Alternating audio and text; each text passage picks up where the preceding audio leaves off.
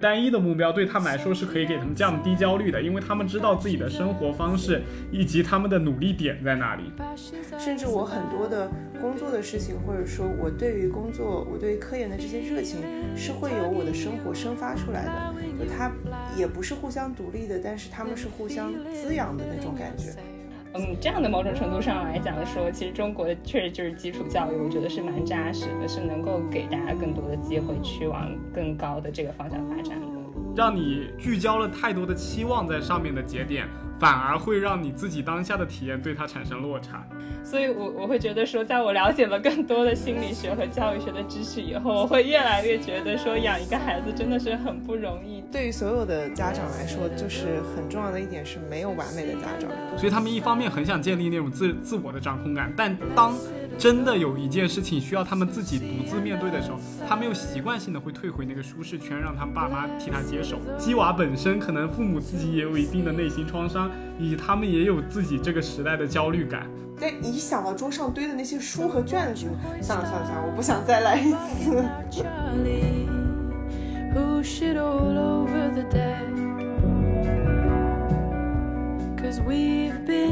啊，各位听众好，欢迎收听新一期的找我星球，我是主播雨欣。Hello，大家好，欢迎收听新一期的周一说，我是主播童宇。我们今天还有一个嘉宾啊，一直默不作声，也不知道是为什么。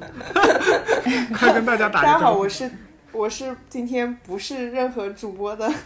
张老师，又是我。对，然后我们讲一下背景吧，就是呃，为什么会有这样一期节目，就是因为我们之前呃周一说也有跟 Fine Self 合作来录制了一期节目。然后这次就是他们也想要自己来做一个这样的播客节目，就叫找我星球。然后他们也找到了我说，能不能我们一起来串台录制几期的节目？然后我也非常欣然的就答应他们的 Loki，就是他们的创始人。对，也不是很欣然，我想了一天。然后后面，后面我们就是决定，我们每周会推出这样子的一期合作串台的节目，来一起谈谈一些心理学或者是跟当下的一些热点比较相关的一些主题吧。主要就是主播之间的互相交流。然后童宇来跟我们科普一下 Find Self 吧，就是因为。可能第一期听第一次听我们节目的嘉宾可能还不是很了解这样子的一个组织。对我们 Fun Self 的话，其实是一群在美国的这样的青年的心理咨询师创立的一个这种心理健康的服务平台。然后我们的找我星球其实是最近新开展的这样的一个项目，然后也是希望像周一说这样做一些播客的节目，然后向大家去介绍一些心理学以及可能泛心理学的内容。然后 Fun Self 的话，其实我们最开始的平台是一个文字支持项目，叫做找我说。然后它是一个二十四小时这种公益免费的一个倾诉平台。然后会有目前有有一些志愿者在服务，我们叫他们小伙伴。然后这些小伙伴会提供一些呃支持的服务。然后如果大家有一些想要倾诉的烦恼的话，也可以来我们 Fun Self 的微信公众号，然后和我们的小伙伴去聊一聊。对，大概是这样的一个。平台，对，然后我们我刚刚算了一下时间，一分钟，然后我等一下就找 Loki 要钱，没有了，没有了，我们是完全就是没有没有任何经济和广告关系的，对。然后这一期我们串台的第一期节目呢，我们就要聊一聊高考和目前的一个教育，就我们主要的主题在是在这样一个话题上。然后是因为我们正好前两天，应该就是前天吧，高考刚结束，然后我们就想聊聊，就是各自高考的一些当时的一些经历啊，然后包括再延伸聊聊一些教育体系和我们对教育的一些看法和思考。嗯，那我们就从第一个话题开始聊起吧。我经历过高考，张老师也经历过高考，童宇是没有参加过高考，他是直接在呃美国读的本科，参加的是美国高考。然后我我我就先聊一聊大家各自的一些高考经历吧。张老师，来自江苏一个高考大省。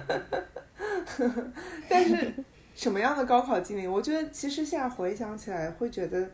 很平淡的就过去了。就我也没有迟到，也没有也没有什么，也没有早退，什么鬼？对，也没有早退，也没有说什么憋尿或者一些奇怪的事情发生。就好像是一件很稀松平常的事情，就现在回忆起来的话，就当时的一些情绪感受好像都已经都已经淡掉了。对，我不知道对于你来说，当时是是很是很刺激的一件事情吗？没有，但你当时高考的时候不会紧张，就没觉得这个考试是什么注定，就你这辈子只能参加一次，然后一考定终身的一个考试。好像没有哎，我记得当时考完出来，我还跟我妈说，完了，我考可烂了，我要我要去读，嗯，这样说是不是不太好？我要去读大专了，就骄傲的大专生。然后，对对对，然后就好像当时没有觉得是一件。特别可怕的事情，我觉得当时的环境或者说家庭的环境和社会的环境跟现在比较来说，还是会宽容很多的。虽然我们之前一直会说高考是也会这么说，高考很重要，高考会定你的终身什么，但是可能对于我个人的感受上来说还可以，或者说对于我们学校的环境里。感受到的，并不觉得如果我没有考好的话，是一件很绝望的，或者我人生就毁掉的事情。可能是我心太大了吧。就你考前会因为自己就是想提升考试成绩，做非常多的练习啊，或者是非常关注这件事吗？好像没有。可能是因为我的能力就这么多，所以你是用天 赋来进行考试的吗？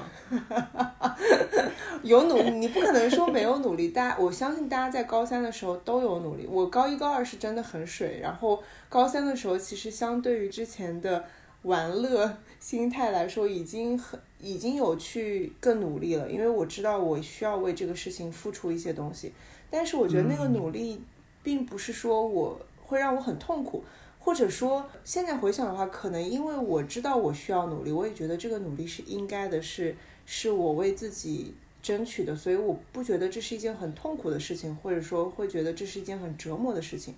我觉得这是我我应该做的努力，所以我也去努力了。我听你这个意思啊，就是我有一个问题，就是当你反过来去想高考或者高高中的那个生涯的时候，你愿不愿意再回去体验一次？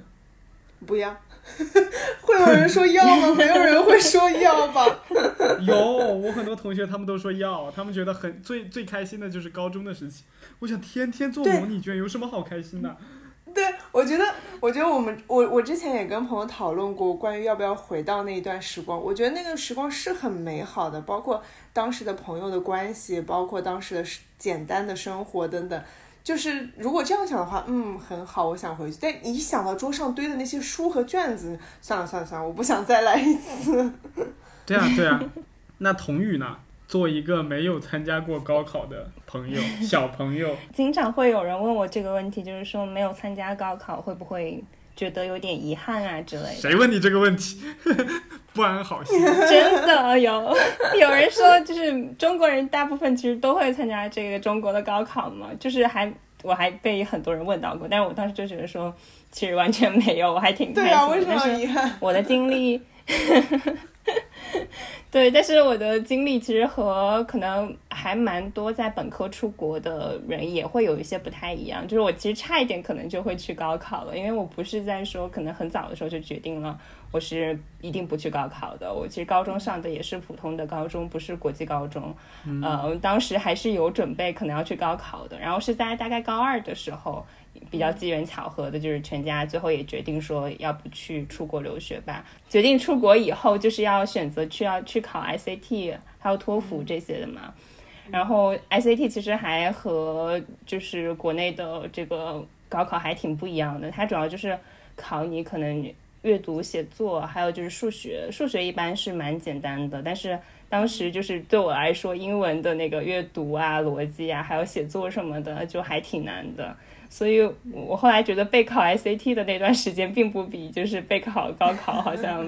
就是会容易很多，尤其是。嗯，我和我周围的其他的人挺不一样的是，可能大家去备考 SAT，可能从可能高一开始、高二开始就已经开始准备了。然后我是从高三的时候开始准备 SAT 的，所以当时很紧张。然后就是又要备考这种标化考试，然后还要准备其他的文书申请什么的，所以就特别特别紧张的一个阶段。所以我的高三虽然我没有在学校里度过，就是我是在后来就有脱产去上其他的 ICT 啊、托福的辅导班这种。嗯，但是并不比就是在国就是在就是普高这种上课的那个经历好像要轻松，就是其实还也还蛮难的，对。对，然后我有一个问题哈，就是你刚刚说有一个契机让你选择去美国，是什么样的契机让你们突然 想到要去美国留学？可可以啊，就是其实我一开始就是很早就是蛮想要出国的，包括在更早的时候有接触到一些从国外留学回来的一些学长学姐之类的，但是我家里人其实就是我妈妈不太同意这个选择，她一直都觉得说希望我还是在国内可能。嗯，离他比较近的地方，他会比较放心一点。但是在可能高二的时候，就是有一个契机，其实那个那个人可能是留学中介之类的，但是他就是他来我们学校做一些宣讲，就是在讲留学相关的一些好处呀之类的，然后能够。获得什么等等的，然后我妈妈有去参加那个讲座，我是没有去，就是那是一个开放给家长的。然后她回来以后就跟我说，她好像有一些观念改变了，就她之前是坚坚决反对我出国的，她后来就同意了。然后其实我本身就是我一直都挺想出国的，我当时想的也是，如果我高中结束以后没有办法出国，我大学肯定也还是要就是找一个机会，可能有一些出国交流的机会等等的。所以，当我妈妈这一关过了以后，好像我们家就开始往这个出国留学的这个道路上去走了。所以，其实可能做决策的那个人就是我的妈妈，然后她支持了我们这个有出国留学的这个想法以后，我们就还蛮蛮愉快的，就决定了啊要出国，然后就开始比较热火朝天的准备其他的考试呀、文书之类的。对，嗯，那你有想过，如果你没有申请上美国的大学，会？就是你有想过自己的退路吗？当时其实还挺破釜沉舟的。就我突然想起来，当时我和我的学校，就是我当时的高中还签订了一个，就是我不会去高考的一个协议，因为我的学校是，嗯，当地还蛮好的一个学校，然后他会担心，如果你到时候真的要去高考了，万一你又考得不好，拉低我学校的成绩怎么办？所以我当时还有签过一个不高考协议，就是。因为其实那个申请是要比高考早很多嘛，也就是说，其实在中国高考的这个时候，我基本上就已经确定知道我可能会去什么学校了，或者说我有没有 offer 了。所以就是如果我要真的想高考，其实可能也是可以去高考的。但是我的学校就已经把这个退路给我堵死了，就是我当时签了那个，我就没有办法高考了，然后没有办法去。报名啊之类的，对，所以完全没有再去高考的这个选项。其实我当时估计，如果真的申请不不到的话，可能还会再申请一次。我的想法是这样，对。嗯，你就是已经有很明确的目标了。其实我可能也确实就是不是很喜欢国内那种，当时至少我待的那个高中，就是我觉得还蛮有压力的。嗯，就是学术氛围还是蛮蛮紧张的。就是我可能比较喜欢自由一些，然后又比较喜欢去尝试各种新的东西。然后在那个环境下，我觉得还挺压抑的。所以后来也是更多了解到出国的留学的一些好处呀，或者说留学生的一些学习氛围以后，我就觉得可能。嗯，还是出国留学会更好一些。包括当时我还蛮，我特别心水的这个专业是教育学呀，还有心理学这个方向。包国外的可能在这这些领域方面也是会比国内可能发展的要更先进一些吧。我会觉得当时可能出国留学也是一个更好的选择。对，哎，但是我很好奇，你出去之后，你去美国有验证那个感受吗？就是国外会更自由，你有感受到吗？嗯，我觉得。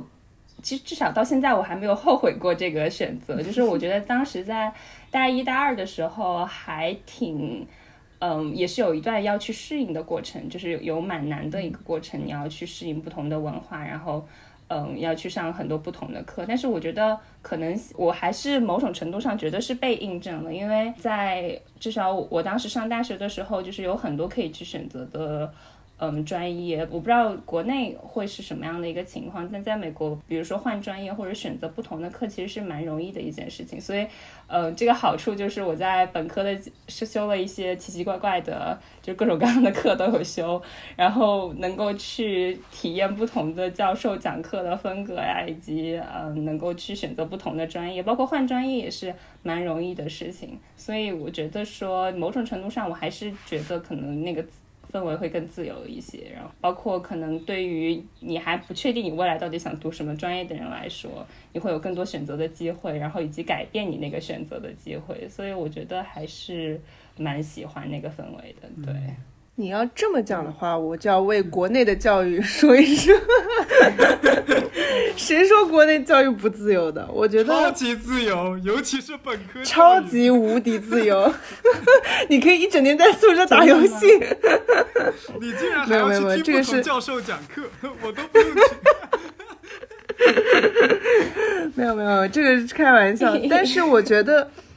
但是我觉得自由这个事情，或者说，嗯，我有没有更多选择的事情，其实很多更多的在于个人选择上。我是觉得大学生或者不管是在哪学校，还是在就是就是高中、中学啊还是大学什么，其实自由不自由这个事情更多的是个人选择，因为我们不是军事化的管理，就除了那些军校，它确实是有很严格的管理之外。学校都是一个很自由的地方，我选择去上各种教授的课，我选择跨专业选课，我甚至选择换一个专业，或者说我选择做很多实践活动，还是我选择这些，我觉得更多的是个人选择。其实环境不管是哪一种环境，我在这种环境和在那种环境下，我都可以做出我想要的选择，这是我的观点啊。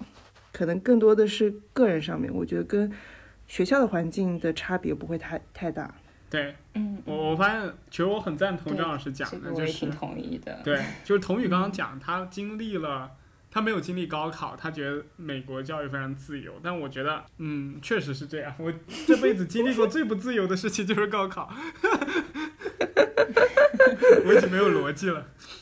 就是确实是蛮不自由的，因为。为什么？就是我跟童宇一样，我觉得应该每个人都一样，就是大家都不喜欢很不自由的那种教育氛围。为什么我们觉得本科生会好很多？因为本科的时候真的很自由，因为老师不管你，也不盯在你屁股后面，你爸妈也不觉得要逼你这个什么 GPA 要考多高多高怎么样的，因为他们就觉得已经结束了，你后面就是好坏就是你自己来决定了，就是他们也没有办法再催着你逼着你干什么。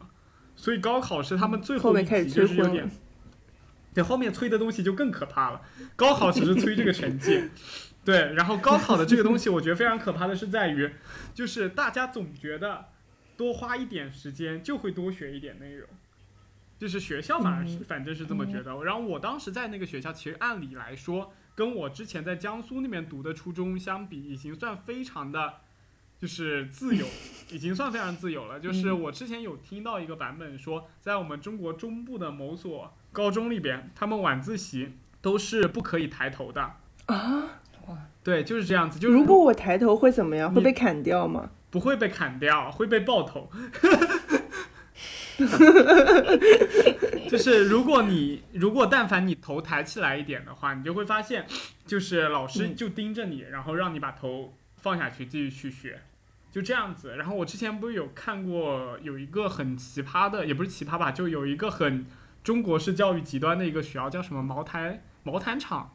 中学还是什么？不是衡水中学吗？哦，对，衡水中学就还有一个茅台。对，这两个中学，他当当时的一个纪录片，嗯，对，然后他们就属于那种在吃饭的时候也要带个小本本在那吧唧吧唧吧唧一直背。我觉得这种人就完全已经到了那种就是走火入魔的阶段了。就这种学生，他通过这种教育下面出来的一些都，就是考试成绩出来的一些反馈，真的能够代表他是一个很优秀的人吗？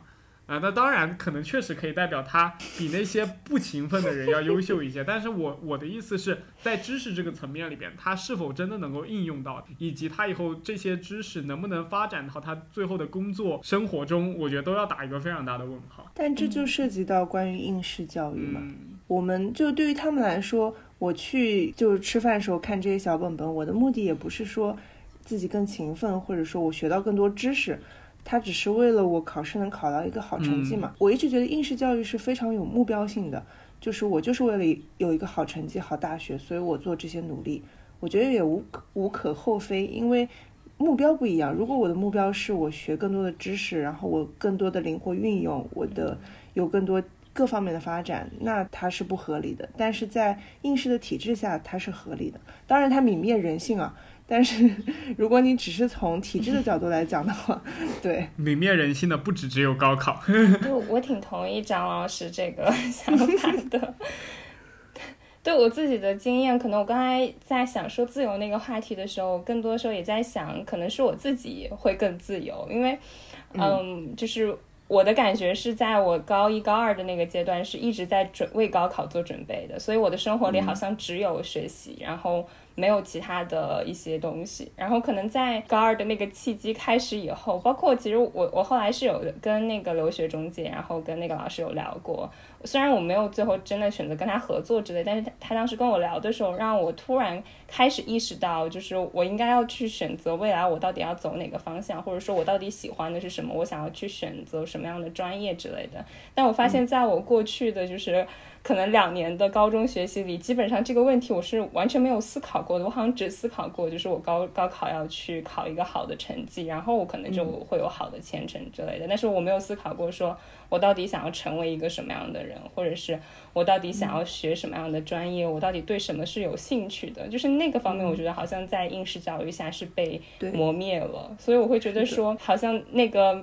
选择出国留学的那个契机，或者说那个转折，对我来说是很重要的。那个转折本身就很重要，就是即使没有去国外的大学，或者说即使真的没有出国，只是最后还是在那个国内的一些学校去读书的话，但是。可能那个去思考要去出国留学，或者说去思考我到底未来要去做什么，那个还蛮重要的。对对，思想启蒙就是这个思考其实很重要。它其实跟我在做什么，或者比如说我有了这个思考之后，我没有去出国，然后我还是选择了高考，但是我的这个人或者说我的想法其实是有改变的。包括就像我觉得那些。在衡水中学，或者说在应试体制下，就是很勤奋努力看书的这些朋友们，也不是所有人都是被活成了机器，或者说他就真的被这个应试磨成了机器的。我相信也会有很多人在这个应试体制下，他是有在思考和自己的思想的。他可能吃饭的时候手上拿着小本本，但是他的脑海里是有他的一片世界，或者说他在思考一些其他的东西的。所以我觉得，对，对我同意张老师说的这一点。就我想补充的是，就这种思考，他可能会有一部分的人，他的自我意识非常强大，可能在自己十八岁、十六到十八岁这个期间。可以做出就是自己的一些思考和判断。我觉得那个年龄段的大部分的孩子来说，高考这样子的一个终极目标摆在面前，会让很多人迷失了自我的探索。他们反正就把目前能手头能做的事情给做好了，把老师交给我的作业能做好了，然后把这个成绩给考好了，每次都提高一点点了，他们就觉得这已经是占用他非常多自己的认知资源的一种方式了。所以在这种高考的应试教育背景之下，是不是能够让那些孩子还有一些别的心理资源以及认知资源去抽空去想一些别的方面的内容？我觉得这个也是一个疑问。然后还很重要是一点，就是嗯就是我以前有看过有一个小孩子就讲嘛，就是我其实不用做什么事情，我每天回去就是做作业就行了。就是他甚至就连削苹果都是他妈帮他削好的，然后放在他眼前就吃掉，然后饭也是他妈煮好的。然后包括剩下连买教辅啊、买资料啊，都是他妈妈帮他买的。就是他每天只要回来，然后做作业，然后一直做做做做做，然后偶尔休息一下，然后再做做做做做。然后任何生活上其他的一些沟通或者是一些别的一些活动，全部都是就是由他妈来代替他来去做这样子。我觉得这种其实就已经算是非常的让他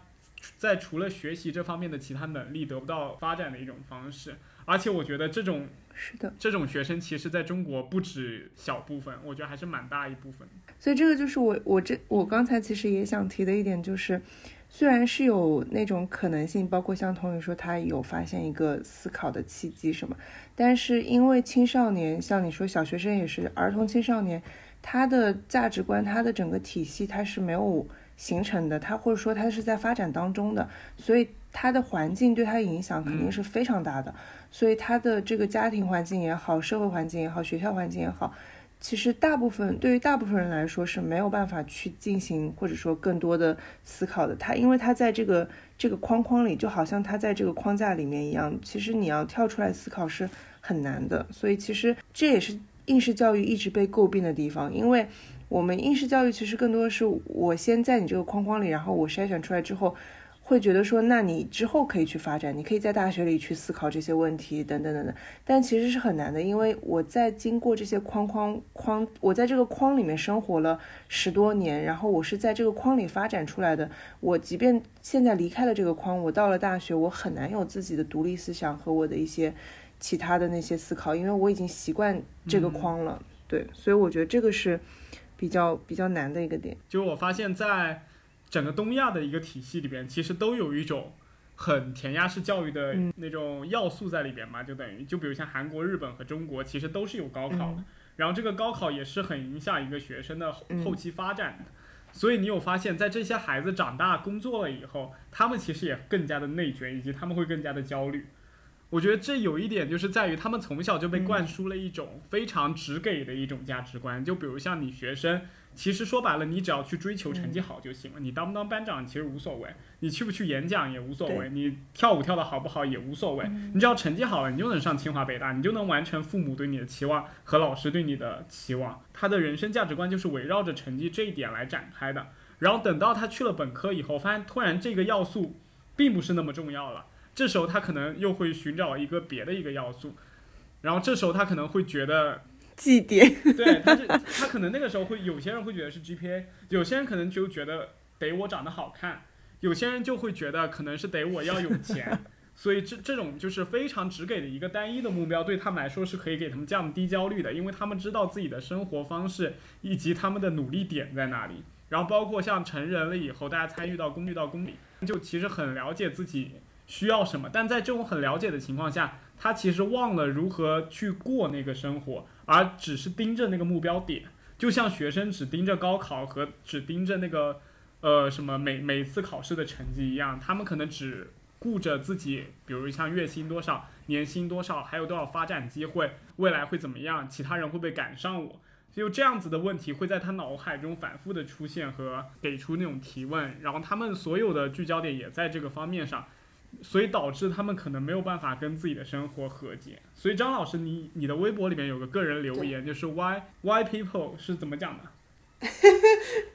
张老师你自己讲。突然语结，Why did people stop having fun？对对对，就是意思就是为什么人们就不停下来去好好的就玩？其实我觉得在。更多的欧美国家里边，他们从小到大有给他们这样子的一个机会，就是那个目标虽然是一个目标，但是你不要花太多的精力和时间，老是盯着这个目标，而应该你要注重此时此地和当下的一个快乐和休闲。但我们就感觉就是就是目标因为太明确了，所以人就会变得很焦虑。所以这我觉得也是这个高考体制带给我们的一种就是群体的一个意识。我觉得这个跟生存的焦虑也是有关系。哦，我特别同意这个雨欣这个。对，我我想就是就你刚才说的这个，就是嗯，好像除了学习啊、工作以外，还有生活这个话题去聊一聊。就我会觉得说到我目前现在因为还在上学的阶段嘛，上研究生，然后觉得。在我的学习生活中，我的教授其实是那个反复在告诉我们说，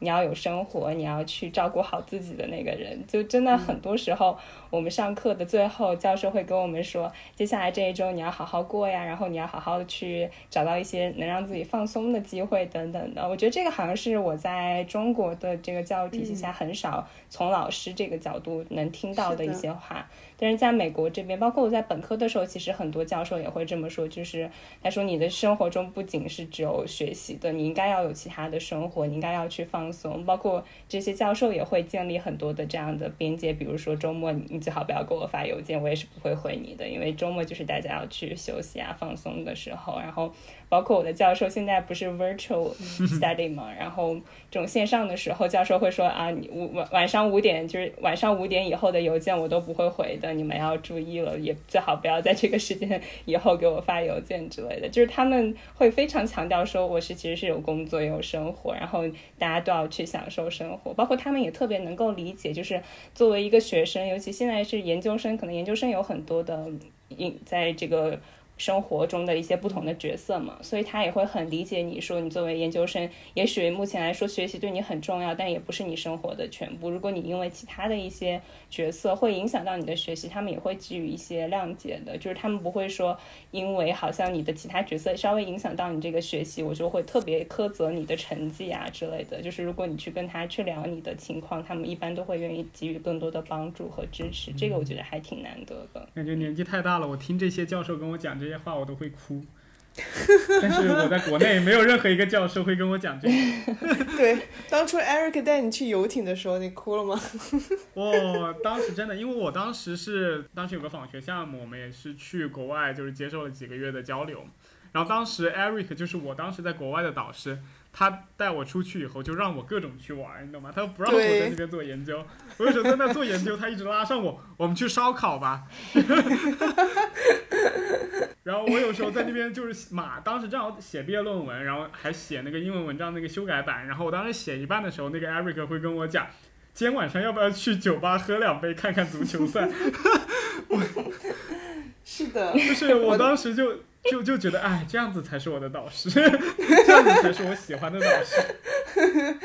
对我当时也是，就是当时我我的导师第一次见我的时候，他说的第一句话就是：“你周围都已经玩过了吗？或者然后你这周末打算去哪里郊游什么？”就我当时其实还挺震惊的，对，是是我意料之外的。我是觉得他们也并不是因为说会因为说我我好好生活我就不不搞研究了，或者说我就不认真工作了，就只是对于他们来说这是有界限的，并且这两件事情都是很重要的。甚至我很多的工作的事情，或者说我对于工作，我对于科研的这些热情，是会由我的生活生发出来的。就它也不是互相独立的，但是他们是互相滋养的那种感觉。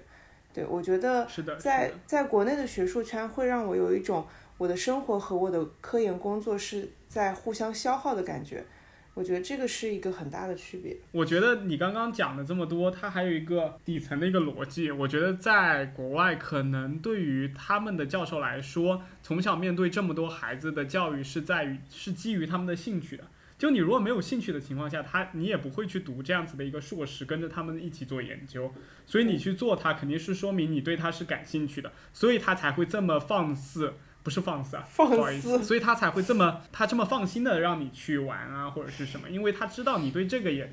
他的研究领域也是你感兴趣的点，这对你来说也是另一种就是让你能够开心的领域。所以他不管是放你去休息以后，你怎么都会回来的。但是就国内可能有一点嘛，就是高考这种东西，很多人其实就是不喜欢的。你就天天读那几门课，而且读的又多。我们当时整个理综什么生物、化学、物理都要学，然后除此之外还要再学什么语文、数学、英语什么一大堆，包括大高一的时候还要再学一些什么地理、历史、政治之之类的学科，就这种学科太多了，太繁杂了，我根本就不知道自己兴趣在哪里，以至于很多因为过于应试的情况下，找到这个兴趣点之前，我就已经对他们产生了厌恶感了，所以很多时候我们是被赶着去，就像赶马上架一样的啊，赶鸭子上架。赶马上架，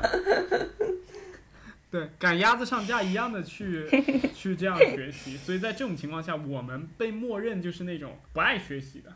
就是性本恶的那种人，所以他们 就必须得逼你去学习才行，否则你自己是没有那个主观能动性的。但其实这种主观能动性的培养，在未来是非常非常重要的，因为你生活是需要你自己主动去生活的，对你没有任何人可以给你兜底。嗯，对，想哭了。对我刚才听你聊到就是国内高中的那个，我就突然想到，因为我在美国还接触了蛮多一些就是这边美国的学生，然后包括听他们讲他们高中生活的时候，我觉得还蛮不一样的地方，就是他们可能在高中啊，甚至更小的时候，有的时候也是有选择课程的权利的，比如说很多的高中都是。呃，你可以选择去上生物或者化学，就是这些课是你自己可以选的，可能去上什么方向，你只要喜欢，你是可以去上的。然后以及他们的课程可能更多很多是分层的，就是你你比如说数学，如果你的程度很好啊，你可以去上 calculus 微积分。那如果你的程度不是很好，你可以从 algebra 代数这种开始上。代数怎么了？它是根据学生的能力去让你选择的这个。代数也很难，好不好？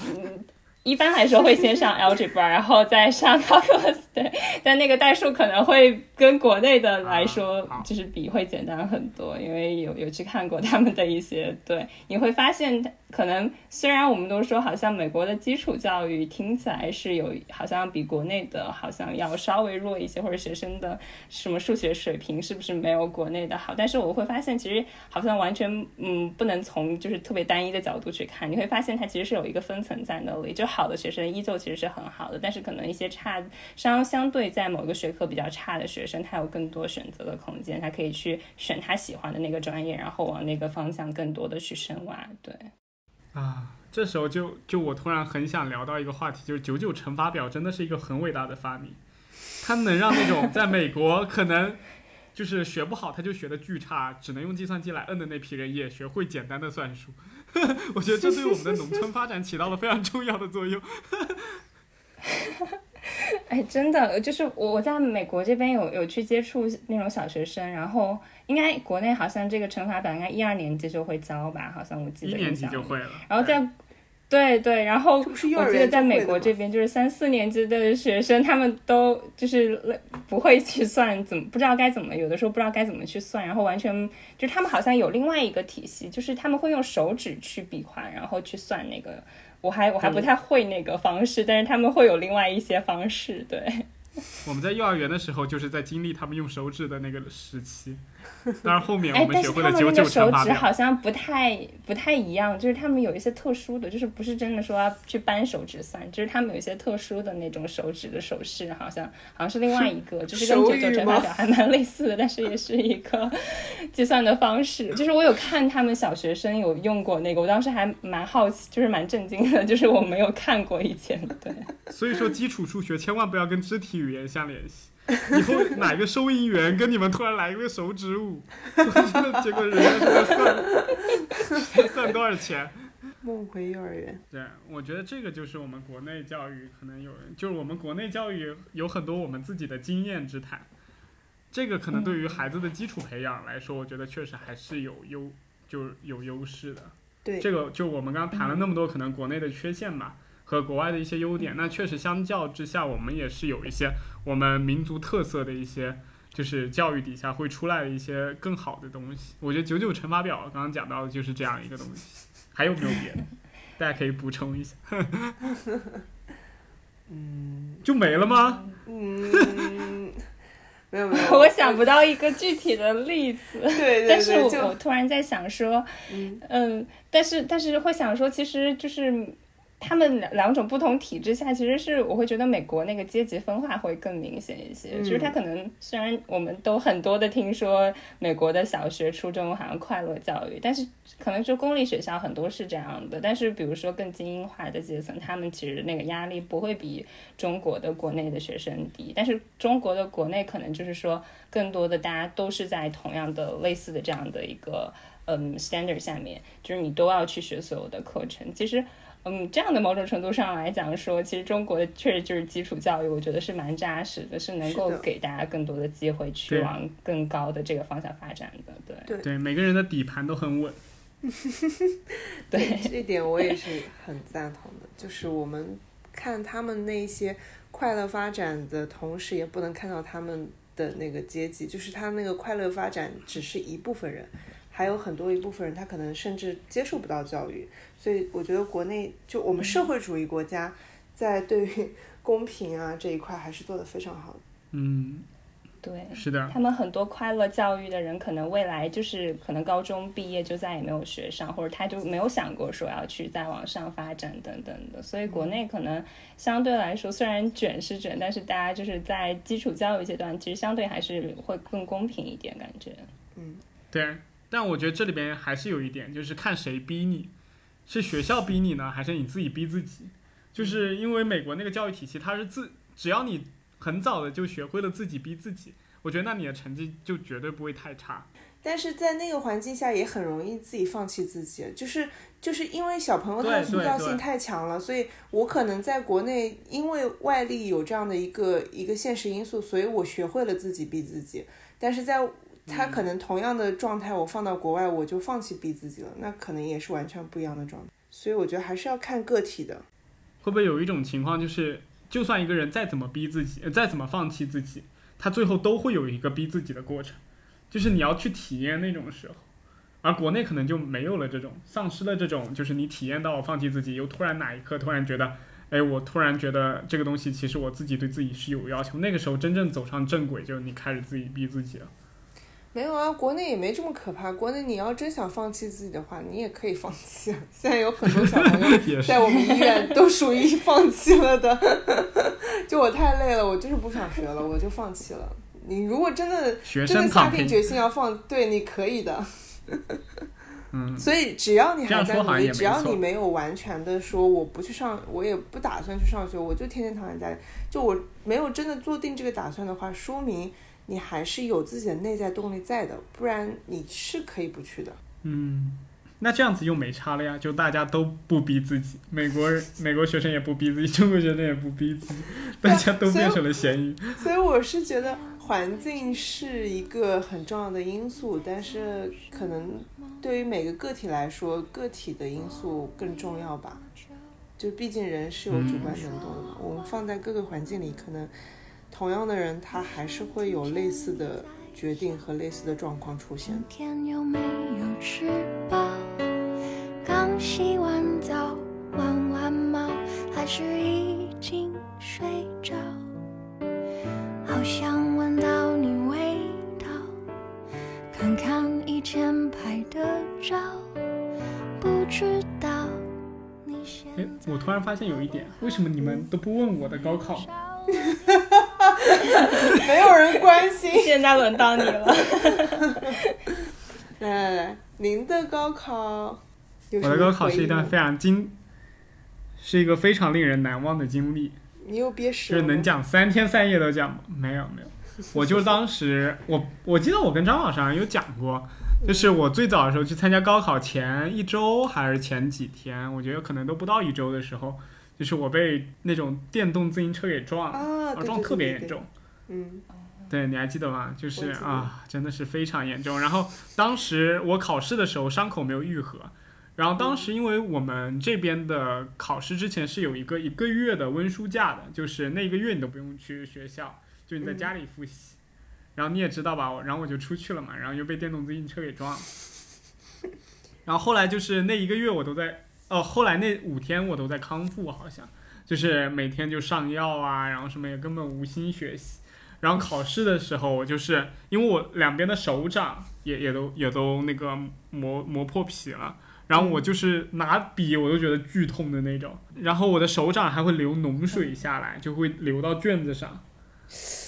然后包括我的膝盖也是，当时在考试的时候就一直有流那种脓水下来。所以你就是一个毒人，坐在考场里一边流脓 一边考试是吗？对，我当时就感觉自己跟那种生化僵尸一样，然后坐在那里边。但是当时其实也没有很痛，但它就是生理上会流那种脓水脓血下来，然后就流到都流到袜子，因为夏天嘛，我穿短裤，我也只能穿短裤，因为我毕竟受伤了嘛。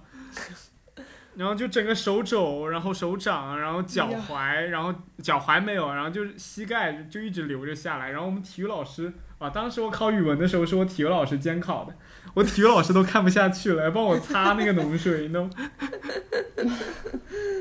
身残志坚。对我当时就觉得非常坚强的一件事情。对。对，但是我跟张老师不一样，就是我还是挺敏感的，因为我本身情绪，张老师知道我本身就会比较焦虑嘛。对的，所以高考对我来说也非常焦虑，然后尤其是我在初中时候成绩特别好，就在班上都是那种数一数二、名列前茅，就是那种整个年段可能就经常会考第一名的那种人。然后到了高中以后就开始不学无术了，就那时候经历了一段时间的叛逆期，所以我刚刚对那个放弃自己那一段时间非常有那种共鸣，就是因为我那段时间就是放弃自己了。高一的时候，因为我觉得。初中的时候很不自由，就是因为你是一个优等生的情况下，别人就会一直把你当优等生看着，然后你但凡做一些错事，你就很心里纠结，你懂吗？就是作为一个优等生，你不该这么做，但是你又不想自己那么不自由，优等生 所以高中这个，对优等生就明星包袱一样的，就是他们不敢素颜出来，我就是不敢以那种差生的，对，然后知道我的人都知道我又。特别皮，你懂吗？就到高中以后，我就决心自己一定要做一个非常皮的学生。结果皮的学生确实成绩就不好，就是高一高二的成绩就掉了很多。然后到了高三以后，瞬间发现，我确实要参加高考。我说考这点成绩，我连我我连大专都考不上，也不至于这么，我可能连连连普通的那种一本的高校都考不上嘛。然后我当时就开始努力，然后最后一年特别紧张。因为最后一年，其实大家普遍也都会开始努力学习，对。然后我那一年又正好就是你知道我要付出比他们更多的学习，才能可能赶上他们一点点。所以我那个时候就跟记得都是四点起床背英语，然后晚上就就都学到十二点多，就一天睡个四个小时这样，然后每天都懵懵懂懂的在学校里边，不是懵懵懂懂，就是那种。已经懵了的状态。然后后面其实考试的时候，前面的什么模拟考什么考的也都其实还不错。嗯但是考试就又经历了那样子的一个流血事件，就可能也会有一些影响吧。但总体来说还是比高一高二那时候成绩提高了很多。但当时我是觉得，就我当时为什么要问你为什么想不想再回到高考那个时候再体验一次？就对于我来说，我完全就不想。嗯就是第一，我觉得那个好累啊，就是我们每周下午都要就考各种卷子，我觉得好烦，就是很不自由，就困在一张卷子上困三个小时。就对我来说，那种可能有些浪费时间，然后有些题目分明做不出来，还在那一直算，就那就做不出来嘛，能怎么样？那个 你交卷喽？对，最让我不爽的是那个化学方程式，就是化学方程式的配平不都是就是你要去数里边那个什么离子啊，什么七七八八的那些东西，然后你要去给它什么什么那个叫什么化学键是多少，是二还是三，然后去去配平那个数字，然后到高考的时候，它已经发展成那种不忍直视惨惨绝人寰那种状态，就他都是一百多的在那边配平，你懂吗？哪里配的平？就根本配不平。你不要问我就是每科生，我一点概念都没有。啊啊，对我童宇可能也也也不了解这种，就是你会感觉到他就故意为难你，我了解的，我高中是理科生。对对，他就是那种根本配不平。我觉得童宇绝对也是因为化学方程式配不平才去选择美国留学。啊、我跟你说，我的 化学，我觉得我我跟你的那个经历还挺像的，就是我在初中的时候成绩也是数一数二，后来我高中因为成绩很好，所以进了一个就是顶尖的那种高中，然后竞争特别大，然后我就整个人在高一高二的时候其实是有点崩溃的，这可能也是其中的一个原因，就是我其实不喜欢那种被填鸭式塞塞很多知识点，然后然后去天天考试的那样的一个教学环境，对，所以我觉得。对，刚刚听你说，突然好像梦回高中，什么方程式配平，然后包括物理啊，什么其他的那些，真的也是我高中时候的噩梦。我就觉得我当时的，我不知道你们，反正我我感觉我的学校就是讲课速度特别快，一节课就是老师一直在那里讲讲讲，然后一直在灌输东西给你。但是我的学习方式其实是，我会希望好像能有更多的互动，然后会希望说，嗯，有一些东西是我自己自主能够去学习的这样的那种可能性。但是好像在高中的那个条件下，就是大家都在赶进度，然后迅速的把这些知识点全都塞给你，然后让你做很多的题。我就觉得当时觉得特别痛苦，对。对对对，就是这样子的一种感受，我觉得非常痛苦。但是还还还有一点就是，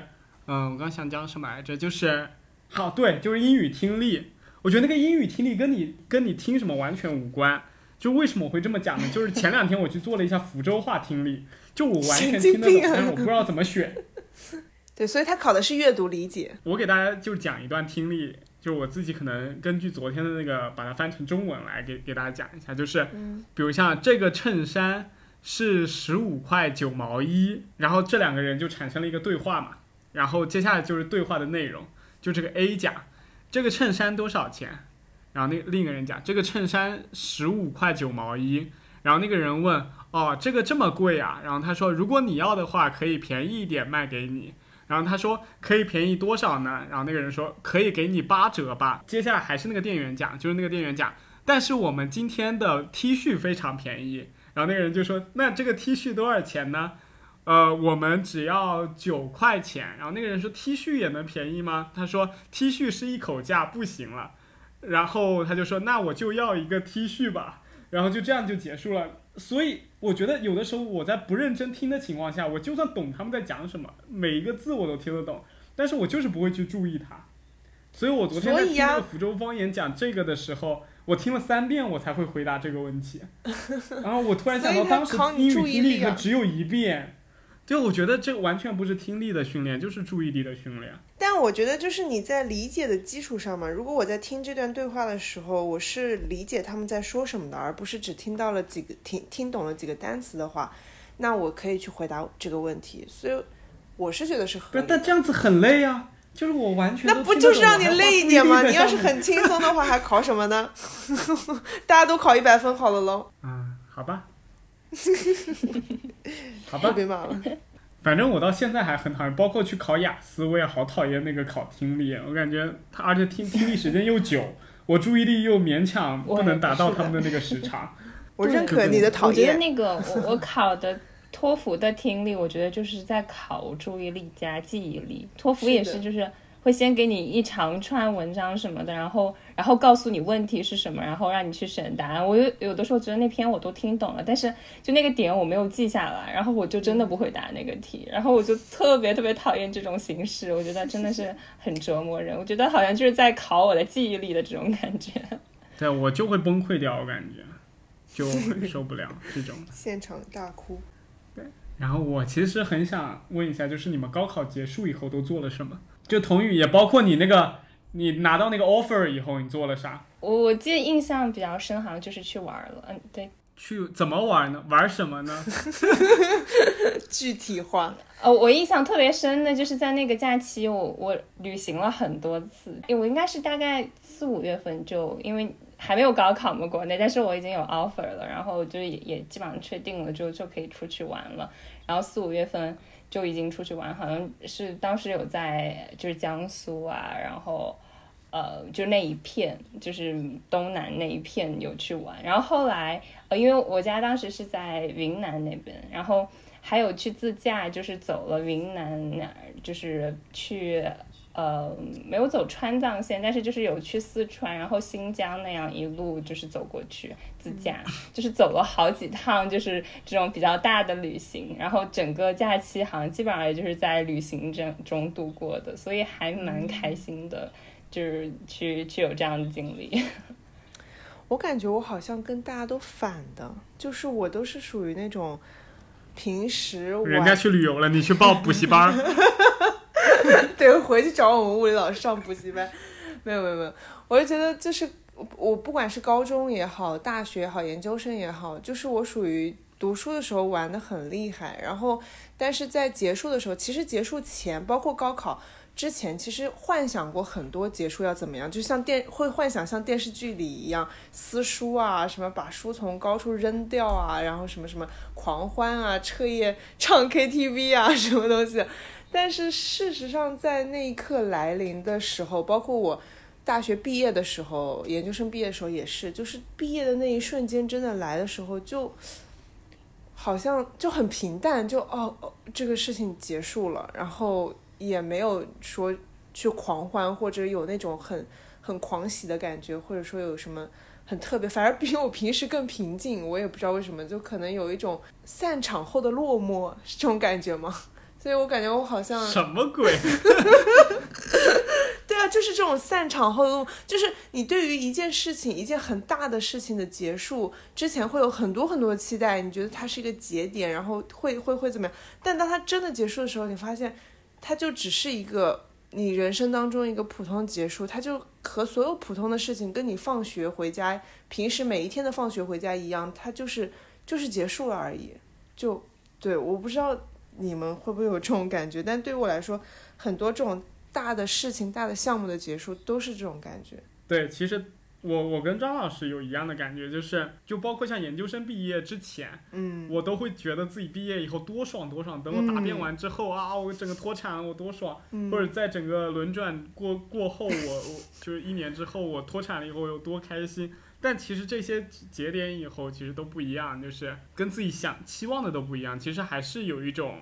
落寞的感觉，就没有感觉特别开心，也没有那种很兴奋的感觉。对，就是这种让你聚焦了太多的期望在上面的节点，反而会让你自己当下的体验对它产生落差。对，我觉得是这样。但高考不一样，就是高考完我就是当时还是觉得会蛮不一样的，因为毕竟。太长时间都是这样子填鸭式教育，就是你的终点终于到了。我当时会觉得特别的自由，但是又有一些空虚，因为我以前把剩下闲下来的时间都是用来学习的嘛。但是后面突然有一下子，你突然发现自己时间太多了。嗯，会就是，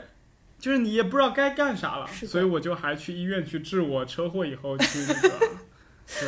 去擦冷水了。伤口去。说白了，最后还是去治病。对，但是我也是会有这种感觉，就是觉得时间太多了，我一下子不知道该干些什么，所以我什么都没有干。我那个暑假什么都没有干。我当时有个很明确的一个想法，就是我当时一瘸一拐的回家的路上嘛，我就在想，就是我在读书期间，我最想干什么又干不了，或者我偷着干最开心，但是我又不能长期干的事情，就比如像打游戏啊，或者是打球啊，或者是怎么怎么样的，然后我就试图去寻找这些让我能够沉迷的快乐。然后就比如像我把小时候最爱玩的网络游戏下载下来，就当时我记得我小学时候特别喜欢玩那个《梦幻西游》，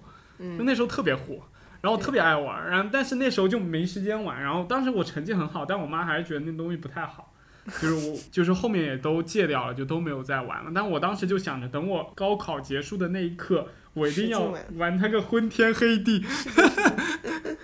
就但但但当时我下载下来以后，而且下的巨大，那个时候那个七年前我高考结束了以后，那个游戏都有好几个 G 了，然后我下下。然后那时候网速又慢，花了一晚上下到十点多下完了以后，我玩了半个小时就把游戏删了。就是你永你你已经感觉不到那种快乐了，就是那种玩你必须得偷着玩才开心，就真的让你就是当成一个就是真的可以填补你生活空空缺的那种呃娱乐方式的话，其实你会感觉到没有那么的快乐。对的。啊，对的，对的，我我也有类似的体验。我高中的时候最喜欢偷偷吃方便面，就是逃课去吃方便面。但是我现在真的完全不吃方便面，但那时候我觉得方便面是世界上最好吃的东西。是这对，那个只有你吃的很少的时候，你你才会觉得说好那个特别好。然后，然后我就想到我自己是那种，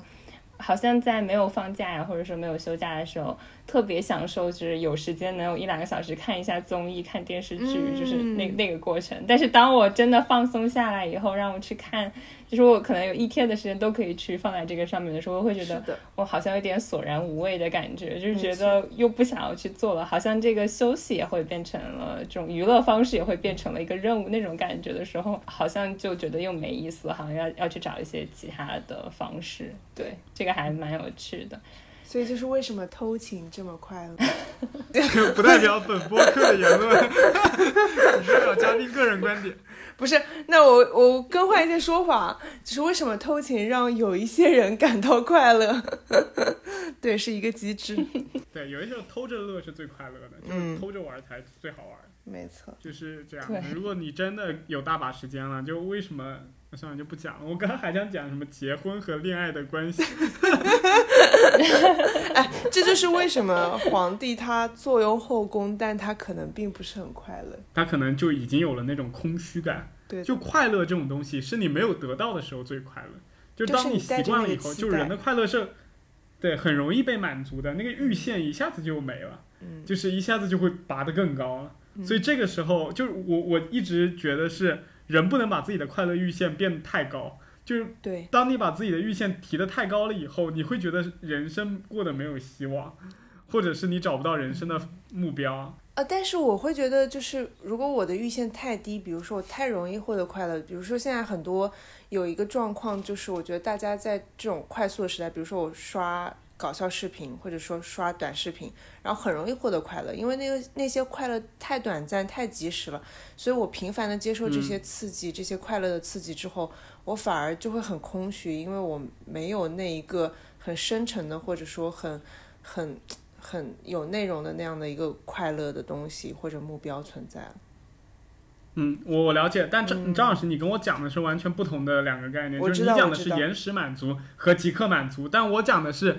对于整个快乐的阈限，就比如你小的时候，你买辆自行车你就很快乐，但现在你可能得买部小轿车你才快乐。我不希望就是就是大家就一下子把自己的期望和预限提得太高，就是其实可以从很小的一些生活的方式上，就是习得自己的一些快乐的情绪。对，其实这个也是可以培养。对的，对，嗯，感觉像是在收集生活中那种小确幸的那种感觉。我其实还蛮喜欢做这个事情的，就是时不时的去看一看，对自己在今天过去的一天里有什么好的事情发生，然后晚上去想一下，好像啊还挺开心的。对，对的。一般童宇你都怎么收集自己的小确幸？哦，我会。拿一个塑料袋，我是真的有在做这个事情。对，就是我我喜欢拍照嘛，然后还有用，就是会去写一些文字，所以我有用一个 app，然后叫 Day One，好像是哦，Day One 我有下载过，然后再也没有用过。对，我我我是我是有坚持在每就是基本上每天都会记录一些东西，有的时候可能就是放一张图片，然后有的时候就是会那个图片可能再写一些东西，大概就是说这一天可能有一些什么让我记印印象深刻的，引起引起我的情绪比较变动的呀，有可能是开心，有可能是一些不开心，可能都会记下来。然后有的时候我会去翻一翻，就是在我情绪比较低落的时候，尤其是他那个它有一个功能，就是它会有一个日历，然后那个日历会显示出来，比如说这天如果你插了一个图片，它就有一个特别缩放的图，然后你去看那个日历的时候，你就会发现哇，每天都有一些不一样的事情发生，就是过去这一周好像或者一个月还过得蛮精彩的，有一些不同的事情。但是你有的时候可能不记下来，你很快就会忘掉，然后你就会不记得。但是我可能把它记录下来以后回去看的时候，那个时候还幸福感还挺强的，然后可能本来很丧，然后突然啊有积极可以去生活的那种动力了。对，我觉得有记录是特别好的一件事情，就让我想到了，我想到之前有一个来访者，就是就是他就是抑郁症，他可能就很多的时候会关注在一些消极的事情上面，就是他生活有发生一些开心的事情，但是他没有注意到。所以之前有一个来访，就是他会讲说很多很多很悲惨的事情，这一周发生的很倒霉的、很糟糕的事情。然后，但是你去细跟他讨论，去问他，你去一件一件问他的时候，会发现有很多很多快乐的事情。然后他当时的反应就是：哦，我完全没有意识到，原来有这么多快乐的事情是发生在我身上的，但是我没有觉察到，或者说我把它忘记了。所以说，我觉得记录这个事情还是特别好的一个事情。嗯，我之前其实也有下载过 Day One，然后而且我是最早的一批用户。我当时用 Day One 的时候，它还是一个付费软件，然后我经历了它从付费软件变成了一个免费软件，然后后来它的商业模式进行了改变，它是进行免费下载，然后在在软件里边植入了一些付费的功能。所以我是最早被他们薅了一批羊毛的人后，又再被薅了一批羊毛的人，我真的太惨了。我我我其实以前也会有，就是用不同的 app，但是我用这个可能是从今年开始的。然后我是看到觉得它这个，就我刚刚说那个日历功能很有意思。然后包括我也是可能想要给自己培养一个好的习惯，所以我就买了它的那个会员，然后告诉自己你已经花了钱在上面，所以每天就是要提醒自己要去。然后它还有一个那个功能是什么？可以打卡的。然后你会发现，如果哪天没打卡，那个圈是不满的。我就觉得不是很开心，一定要写点什么。所以好像它的这个模式还让我保持的蛮好的，能够坚持下去，每天写一点东西。对。但你会回过头去看它吗？对，会的嘛。就是会有的时候，尤其是在一些情绪很不好的时候，就是会回头去看，然后。可能没有一个固定的时候，不像有的人也许会去复盘之类的，好像我我知道有一些人会这么做嘛。但是好焦虑的一个词。对，就是就是复盘自己的生活，但是我没有，就是我会时不时的去翻一翻之前，尤其是看一些照片，我觉得照片还对我来说蛮重要的，就是看一看那天，哎，比如说吃了什么，或者去哪里玩，或者是。嗯，我的照片里还有很多是我家猫咪的，就是那个是 让我能够很开心的点，看到了以后能够有很多的安慰，对。嗯，很有意思啊，但我我是属于开弓没有回头箭的那种人，我就算记得很详细，也都不会回来看一眼，就可能这种方式就不是特别适合我，我可能得隔很久，比如像隔个十年二十年，我突然回来看我自己的照片，突然觉得哎，还挺有感触的。但是我就是，比如像你只有两个月、三个月，你回头让我看，我可能就没感没感觉，甚至我都不想回来看。对，这就是我不容易记录的一个原因，就是可能也是因为这个阈限太高的原因，所以我现在也是让自己慢慢的能够降一些能够让你快乐的阈阈限，然后让你去找到一些就是很轻易的能达到一些小幸福的一种，就像你刚刚讲的小确幸的那种一一些小的生活的琐碎的点。我们好像聊话题又又飞到不知道哪儿去了，正常。对，就是又又跑远了。没关系，那我们再回来聊一聊，就是一些比较泛的话题吧。就比如像现在当代大家都很喜欢讲什么教育内卷啊，包括像鸡娃啊这类事情，在这个环境中的人，他们的期望是什么？是什么能让他们做到可以这么卷？是对美好生活的期待吗？没有，我觉得这个本质上还是有一个生存焦虑在的，就是从这个社会角度来讲的那些活得更好，或者我更有钱，或者说我更能达到我的那些目标，我就必须去做这些事情。我不做会被淘汰。就有的时候，我觉得你去劝一个人不要焦虑，你会说你不用这么努力，或者说你不用这么焦虑。如果你不焦虑的话，会怎么样呢？然后，那我焦虑的点在于我不这么焦虑，或者我不这么努力的话，我会被淘汰。对啊，那是现实啊。他如果我不这么努力。我确实会被淘汰，但是我觉得重要的点在于，我对于这个淘汰的理解，或者说我把这一个可能没有那么世俗的成功定义为淘汰，这个定义它是让我焦虑的，或者说让我需要去去不停往前就去卷的。哇哦，好精神分析哟！我觉得大家肯定内心涌动的还是有一种，不管是跟身边的人比较，还是跟未来的自己比较。还是对自己未来的一个期望，总要有一个奔头，才能这么努力的去奋斗，或者是这么努力的去花费自己所有的时间去盯着一个目标去前进。我觉得绝对是有一种近乎变态的一种害怕和或者是期望，才会导致现在这样子的一个大环境。对，就比如像小时候你为什么会那么努力的用功的读书，其实就是害怕，就是可能小时候对自己的一些美好幻想，就是到时候破灭，或者是我。慢慢的要接受自己可能会变得特别平庸，或者是我可能会觉得自己浪费了自己很好的资质，但我觉得这些所有的结果就是，所有的一个原因和起源就在于我可能不太接纳我成为一个普通人，就这可能是一个最初的一个母题，就是你能不能接受自己成为一个成绩平平、相貌平平、工作平平，然后个人价值平平的这样一个普通人。如果你期望不了的话，你可能就会被人激，或者是你被自己激。如果你终于最终跟自己和解的话，那你可能就会真的逃，呃，就是逃离这一切，然后，然后可能会选择一种更好的方式，不管就是可能是你觉得让自己舒服的一个舒适圈里生活，还是说你就是真的躺平。就起码来说，这个是你觉得你自己适应了自己对自己的普通的一个期望。嗯，所以我是觉得，就你刚刚提到说奔头这个事情，就人他一定是朝着一个奔头，我才能继续生活下去，不然我没有活着的意义。就是我为什么活着？所以，我我会突然想到说，如果我们设想一个很荒谬的场景，就是如果这个社会对于奔头的定义，或者说我们对于想要追求的东西的定义是完全反过来的。比如说，这在这个世界上，你越越有钱，或者说你越越努力越有权，就。代表着你越失败，然后所有人努力的方向都是我要吃喝，就是坐坐坐吃等死。就如果就 我说回来了，就是我的努力的方向就是，如果我们把现在社会的所有失败跟成功的定义相对调的话，这样一个社会就是看上去是一个很荒谬的社会，但它内在逻辑还是一样的，就是我们还是在追求着。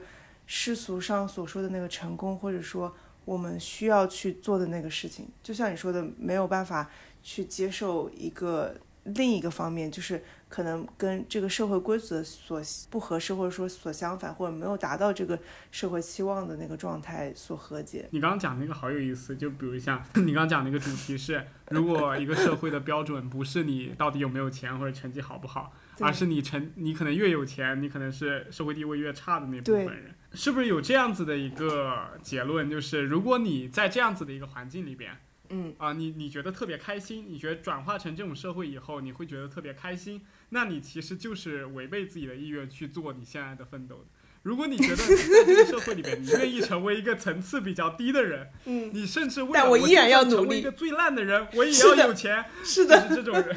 对，那你就是真的很喜欢钱，就是那你还是为着自己的梦想在努力的那批人。对，所以我 可以这样定义，可以可以，对这个很有意思。所以我觉得这个其实跟之前有聊到的一个话题相联系起来，就是这个环境的因素和你个人的意愿和个人主观能动性的因素，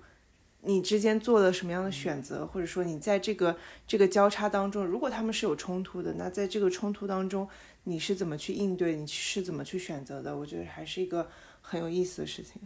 对我刚我刚才想到就是关于教育特别内卷的这个事情，就是刚刚我们聊到说没有办法接受自己平庸，包括我觉得很多家长是没有办法接受自己孩子是一个很平庸的人，他们会把自己身上没有完成的这些东西寄托在自己的孩子身上，然后去激自己的孩子，对，然后包括我会觉得说这个好像，嗯，可能。跟就是家长和孩子之间的那个边界感有关系，好像在中国家庭里会相对少一些，因为感觉说好像在比如说美国的家庭里，那个家长好像对孩子的那个期待和需求，好像他会也是会有期待和这个要求，但是好像不会那么过度的说，我没有完成的，我一定要把它装给你，然后你一定要成为什么什么样的那个那种情况，好像相对会少一点，在我我的认知上，对感觉上是这样。嗯。嗯，我觉得是这样的，就是我在上一期话题里面有讲到一个边界感，但当时讲的是身材焦虑，就是说国内的就父母和男女朋友之间可能对于身材的那种边界感更差，就我会可能就会讲你很胖或者怎么样，但其实这个也是人和人之间要有一个合理的界限范围。但我觉得，呃，刚刚童宇讲的就是父母跟孩子之间的边界感其实也是一样的，就是他们可能对你产生的那种期望，其实会。其实是会给孩子，尤其是比较小的那种孩子带来很高的焦虑值的。所以他们怎么树立跟孩子之间的界限感，以及他们跟孩子之间的关系到底是怎么样的，其实也是一个很大的问题。对的，包括这样鸡娃长大的孩子，我会觉得说，可能在更大了以后，他自己是没有那个目标感的。他可能很多时候是为了父母在活着的这种感觉，自己会自我的认知啊，都会很很缺失。对，嗯。对，其实我觉得鸡娃很早就有了，就包括以前我觉得不叫鸡娃，叫虎妈，不知道你们有没有听过这个词？对。对对。对，天然肯定，呃，张老师肯定听过这个词，就是同你这个年龄段的应该 应该应该不一定听到过，就是，就是我觉得这个是中国教育的一个，就是中国的家庭的代际关系里面非常深的一个缠结，就是父母或者是。家里边的长辈和孩子之间的关系有可能是过于紧密的情况下，让孩子可能没有办法发展出自己独特的个性和他们自己的一些主流的思想和他们自己的一些就是价值观吧。我觉得就是孩子一方面来说又很逃脱于父母，想要对自己有掌控感；另一方面又害怕，因为他们没有任何成功的经验，没有成功的自己掌握事情的经验，所以他们一方面很想建立那种自自我的掌控感，但当真的有一件事情需要他们自己独自面对的时候，他没有习惯性的会退回那个舒适圈，让他爸妈替他接手。所以这个其实是非常可怕。怎么去把孩子从这个点上揪回来？怎么让父母和孩子之间的关系能够不那么的纠缠？其实也是一个蛮大的话题。不是，张老师中庸又要上线了。其实我觉得所有这些事情，就是如果他是。自洽的就是 OK 的，因为我觉得我们很多时候在讨论这些话题，比如说我们讨论家庭关系过于缠结，或者说国内的这个这个大家庭的环境，孩子们不够独立，这些这些呃宝妈宝什么什么东西，我们在谈这些的时候，其实是把自己放在一个。人一定是独立才是更好的，或者说你从大家庭中脱离出来才是更好的这样的一个价值观，或者说从这样的一个角度出发去看待这些问题的。所以，其实，在进行这些价值判断的时候，我是有一个先预先的价值在那里的。但我觉得，如果从本身的角度来说，对于这个。大家庭，因为中国自古以来就是一个一一个家庭式的这样的一个环境，或者说这样的一个社会环境。那对于我在大家庭里融合的，我我需要这种紧密的连接感，然后我也需要这种互相支持感，因为即便他可能带给我一些。就是缠结一些对生活的不方便，或者我想要挣脱出来，但是同时我也很需要这种连接，所以我选择留在这个连接里面。如果这个是我的选择，或者说对于我来说这个是我更喜欢的事情的话，也无可厚非，或者说这也是挺好的事情。对，所以我觉得任何事情可能就是，如果这是他自己的选择，或者说这是自洽的，这是他他的生活的一部分的话，就。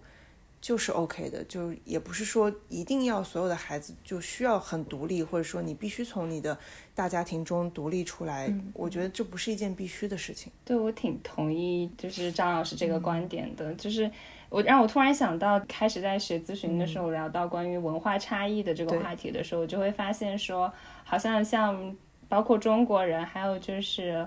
Latino 他们这个群体，嗯，他们可能就是家族关系会更紧密一些，所以在咨询的过程中，就会有很多的研究发现，其实家庭系统给到的支持是很大程度上能够帮助他们缓解他们现有的一些问题和烦恼之类的。所以说，其实家庭的这个紧密的联系也不都是坏处，就是如果是适当的话，其实是给到很多的 support 这种感觉。然后可能相比于更更 individualism 这种个人主义的呃环境中来说，可能来自社区啊或者说家庭的这种支持反而会更少一些。其实也是可能相对来说有有一定的弊端的。对，所以我觉得这一点其实。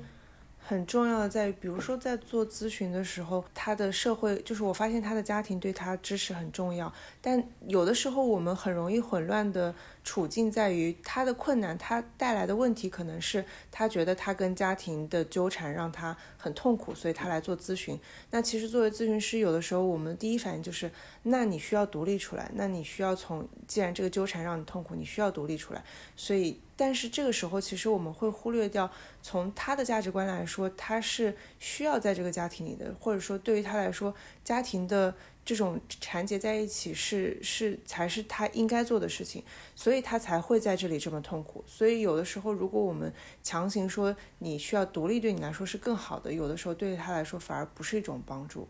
对，这只是我又又想开了的一件事，不是又发散开的一件事情。嗯。想开了，想开了，自闭了。所以，我同意刚刚就张老师和童宇讲的，就是包括像我刚刚讲的，就是父母和孩子之间的关系紧密紧密程度本身就是一体两面的，因为它的紧密程度可能会导致孩子的安全感，但有可能过于的紧密了，会导致孩子会对自己的期望会有一个不稳定的一种感觉，也可能由此产生一些。更不安全的感觉，所以我觉得还是因材施教比较重要。就是针对不同的孩子，可能会有一些差异化的，就是教育方式和父母对他的一些态度。我觉得这这一点都是很重要的。然后包括像另一个方面，就是刚刚童宇讲到，就是孩子和呃父母之间他过分的一个呃紧密的一个关系，可能会导致就是孩子可能获得更多的支持。我这边是做个补充，就是我觉得还有一点就在于。父母对孩子的支持是体现在哪一个方面？就是因为我觉得现在父母对于孩子的关系，就是中国是又是一个很，就是因为我们有很主流的一些封建的一些，不是不能说封建嘛，就有一些很固化的一些古老的思想，就比如像父母就觉得我，呃，打你骂你，或者是我鞭策你，我否定你，就是为你好，因为你只有听到我这种不断的鞭策和不鼓励。你才会觉得自己好像还不够好，要去争取更好，来满足父母的这种期待，会有这样子的一种感觉。包括我们中国从古代开始就有这种打骂教育的那种打压教育的存在，所以我觉得这一点可能也是一体两面，它可能会让孩子某些孩子就是自我感爆棚的孩子，可能真的会可以就是蛮好的去学习，会有一些好的规范规律养成。但对于有些孩子来说，他可能是创造了一种有条件积极关注的一种场景，就可能觉得爸妈只有在我优秀和我好的情况下，他们才肯爱我，他们才会喜欢我。但是如果我考得不好，或者是我不乖，他们可能就不喜欢我，他们甚至会打压我，会打骂我，会会对我人身攻击。我觉得这才是鸡娃的真正负面，就是他会通过对于孩子的那种比较压迫性的，或者是比较呃那种把自己的情和孩子的情感通过这种主流的，比如像成绩或者像你表现的好不好来体现出来。这种才是鸡娃最大的弊端。所以，其实你刚刚讲到这一点的话，我会就是你讲到它的两面性的话，我会想到说，我们在咨询的时候，通常会说没有完全的父母的错误，或者说没有完全就是很坏的父母或者什么。其实很多时候是父母跟孩子的适配性，就是他的教养方式这跟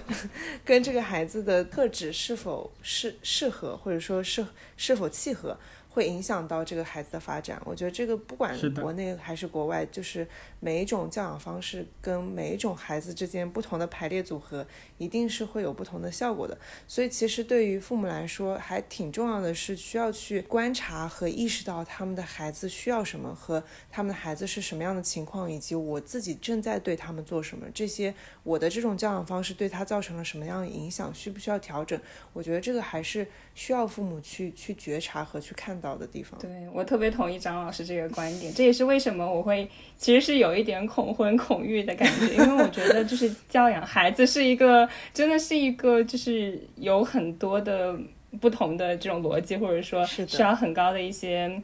你要去学习很多的东西吧，然后会在这个过程中，你要需要不断改变、调整的一个过程。就是它不是一个非常简单的说，你有一个孩子，你就常知道的一些所谓的很好的教育方式就能够教好他的。就是对于这个孩子来说，它是一个很不确定的东西，你可能要根据他的情况要去调整你自己，然后要去学习。所以对于父母的要求其实是蛮高的。对的。所以我我会觉得说，在我了解了更多的心理学和教育学的知识以后，我会越来越觉得。说养一个孩子真的是很不容易的，然后我会感觉我自己开始先焦虑起来，就没有孩子，但是 感觉说好像已经在想未来如果有孩子的话，我能不能做一个好的家长这种感觉。哎，但是讲到这个又要提一点，就是。没有，就是对于所有的家长来说，就是很重要的一点是没有完美的家长，就是我们肯定都是边学边做的，而且这个学其实我觉得大家长不用给自己太大的压力，说我一定要做到多好，或者说我会不会伤害到孩子，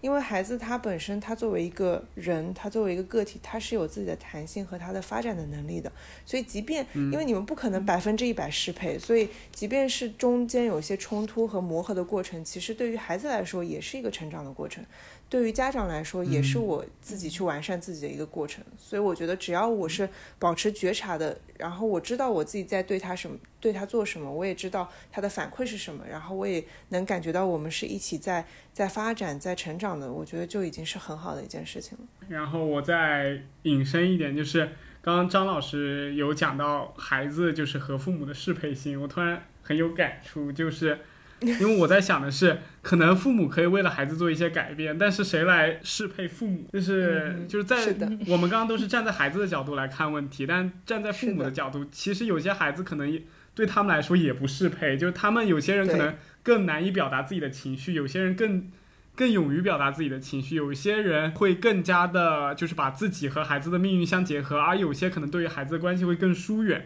但除此之外，就是家长可能会影响到孩子，但孩子反过来也会影响到家长，就可能他们的适配性是相互矛盾，或者是相互匹配的。就是父母也会因为孩子去改变，或者也会因为孩子痛苦而获得一些焦虑感，孩子也是相同的。就是我觉得，所以这种关系并不是我们讲的一方面，就是这鸡娃本身可能父母自己也有一定的内心创伤，以及他们也有自己这个时代的焦虑感。对，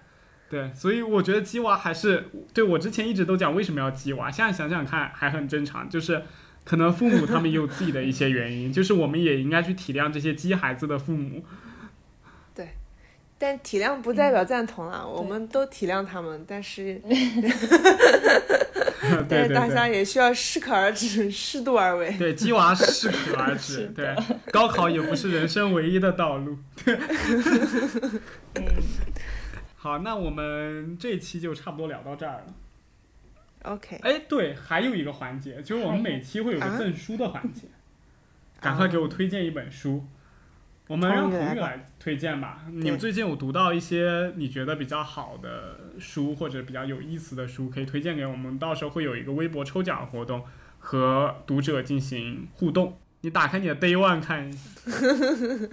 我前前段时间有看了一个那个诶跟跟教育学相关的一个书，叫做《准备》，我不知道你们有没有看过这本书的话，就是我我一开始看到是好像就是在去年还是什么时候，就是比尔盖茨推荐过这本书，就是在讲一个高中的老师，就是他发现说。嗯，就是希望去创造一个更好的这样的一个学校的环境，可能，嗯，觉得说他就创造了一个叫做 Summit 这样的学校，然后这个学校里他会招收各种背景的学生，他有有的学生可能是父母呃因为就是嗯有吸毒啊，或者说其他的不同的这种背景，呃，可能会家庭阶层是那种非常在底层的，然后也会有中层或者上层体。这种阶级的非常优秀的学生，然后在这种学校里，然后他会培养他们的自我认知、自主学习的能力等等的。然后最后这个学校反正是，呃，怎么说？就是我刚才说的，他招收了很多不同的学生，但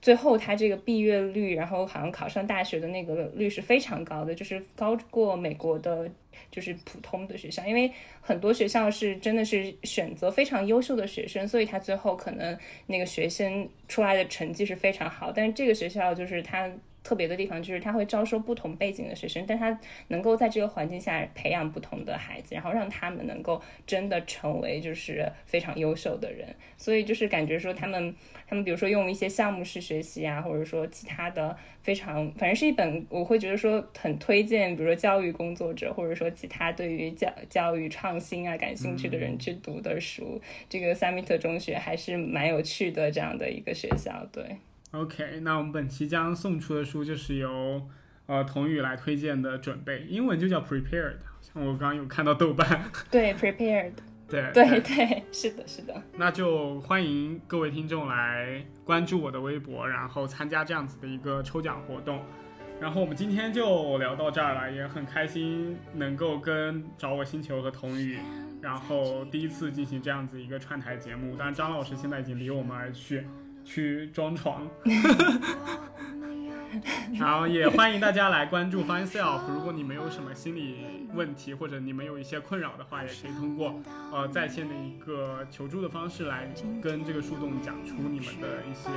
想法和困惑点。好的，谢谢雨欣，对，也很开心今天能跟周一说有这样的一个合作，然后也欢迎大家多多关注周一说，还有找我星球，对，嗯，然后我们下一次的录制应该也是一个月之后了，然后如果大家喜欢这样子的串台节目的话，欢迎大家准时回来收听，然后我们就下期再见了，拜拜。好的，拜拜。晚安。 아.